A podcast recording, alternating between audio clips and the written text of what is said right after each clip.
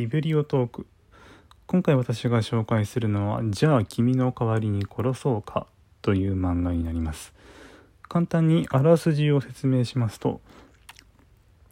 藤倉優馬くんという子が、えー、主人公になります。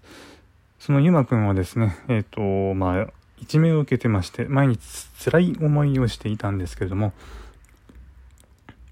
彼の目の前に雨里亮という人が現れて、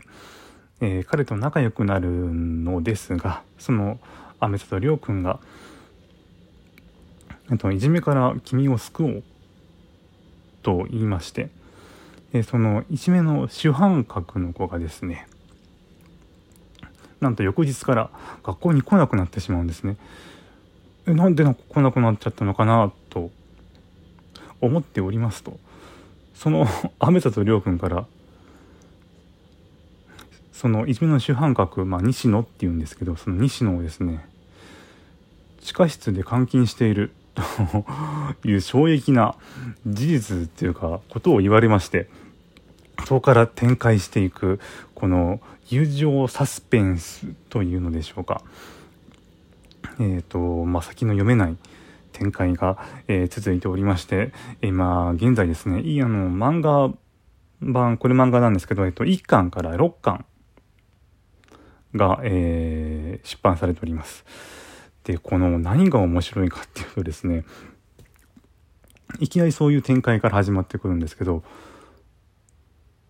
今度ですね、あの、またその彼らに感づいて、あの、横田さんっていう女の子も加わり始め、でも、その横田さんだけでなく、今度はですね、あの、とんでもない暴力団の、えっ、ー、と、まあ、息子であるアイゼンという子も絡み始め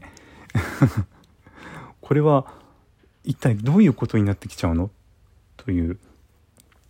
えー、話となっております。あの、なんかですね、あの、最初は結構その、あ、なんかいじめをこう、救ってくれるなんか救世主が現れてでだんだんなんか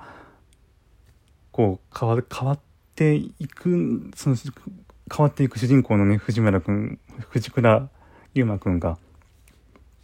変わっていく中でちょっとなんかサスペンスとかが起きるのかなと思ったらいきなりサスペンスが混ざってくるという あの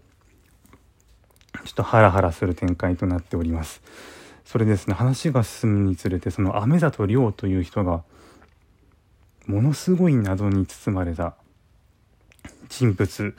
だと分かっていきそしてなぜそのいじめの主犯格を監禁してまでその、えーと、優馬くんを助けようとしたのかというのが徐々に今分かってきている状態であります。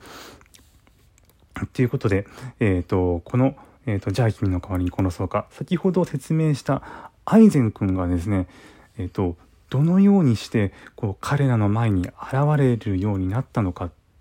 というのが、えーと、じゃあ君の代わりに殺そうかプクリエル前日談となって、えー、とこれもスピンオフ作品として、えー、と販売されております。えっ、ー、と、皆さんね、あの、ちょっと名前が、タイトルが怖いかもしれませんけど、えっ、ー、と、もしよかったら見てみてください。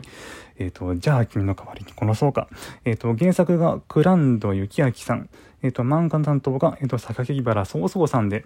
えっ、と、じゃあ君の代わりに殺そうか。